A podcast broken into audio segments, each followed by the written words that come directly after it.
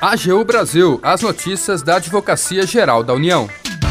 Olá, está no ar o programa AGU Brasil. Eu sou Jaqueline Santos. A partir de agora, você acompanha os destaques da Advocacia Geral da União. Acordo visa agilizar processos previdenciários do INSS. O objetivo é buscar conciliação já no início do processo e também solução para casos antigos. E mais, a AGU defende no STF que multas aplicadas na pandemia da Covid-19 devem ser mantidas e não perdoadas. Siga as redes sociais da Advocacia Geral no Twitter, YouTube, Facebook e Instagram. E acompanhe também as notícias no portal gov.br/agu.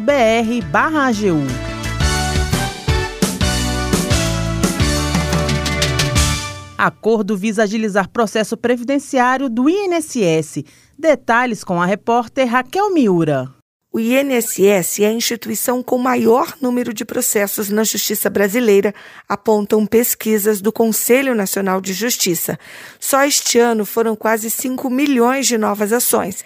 A Seguridade Social lida com aposentadoria, auxílio-doença, perícia médica, benefícios como assistência a pessoas com deficiência, entre tantos outros. Para acelerar os processos, a AGU e o Conselho da Justiça Federal firmaram um acordo para estimular medidas que visem a conciliação, o acordo entre as partes assim que o processo é aberto na Justiça, e também para tentar resolver aqueles que tramitam há mais tempo.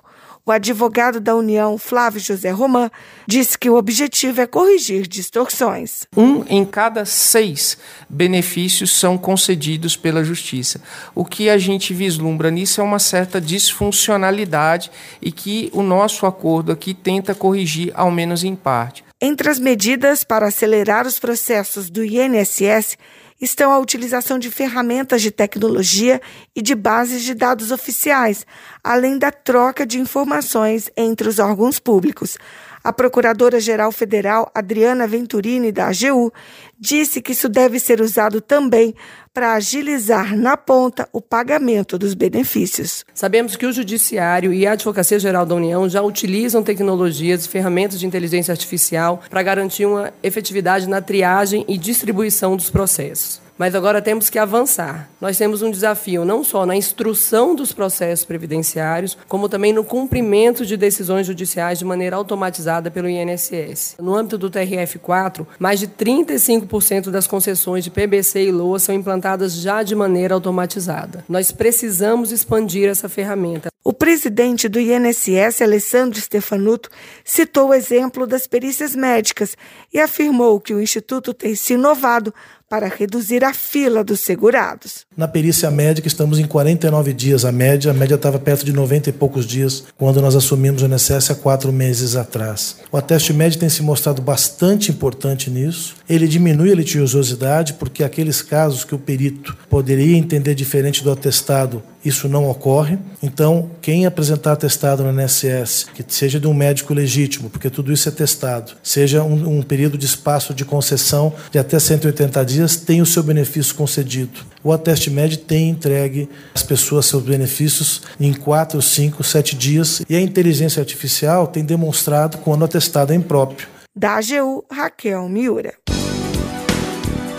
As multas aplicadas na pandemia da Covid-19 devem ser mantidas e não perdoadas, defendeu a AGU ao Supremo Tribunal Federal.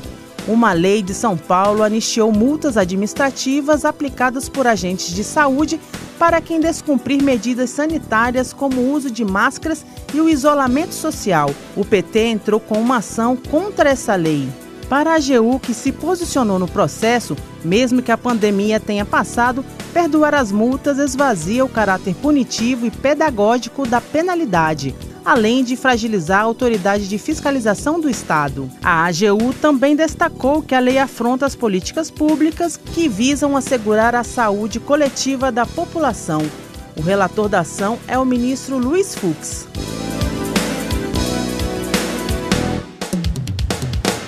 Vamos movimentar também nossa reportagem. Temos agora a participação do Felipe Amorim com destaque da redação. Olá, Felipe. Olá, Jaqueline. Olha, a Polícia Federal está investigando a invasão do perfil da primeira-dama Janja Lula da Silva na rede social X, o antigo Twitter.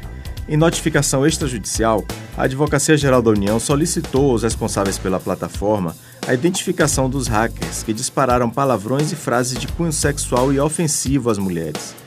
A AGU também pediu a preservação de todos os registros relacionados à conta, como os endereços de IP, logins de acesso e outras informações sobre os autores do ataque virtual. Voltamos ao estúdio. O AGU Brasil fica por aqui.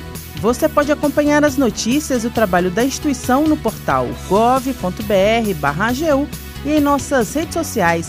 O programa é produzido pela equipe da Assessoria de Comunicação da Advocacia Geral da União.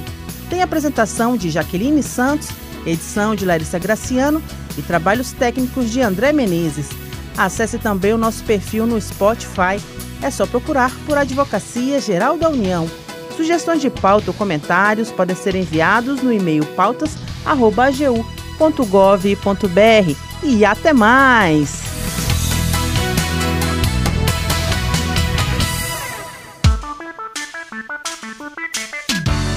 AGU Brasil, os destaques da Advocacia Geral da União.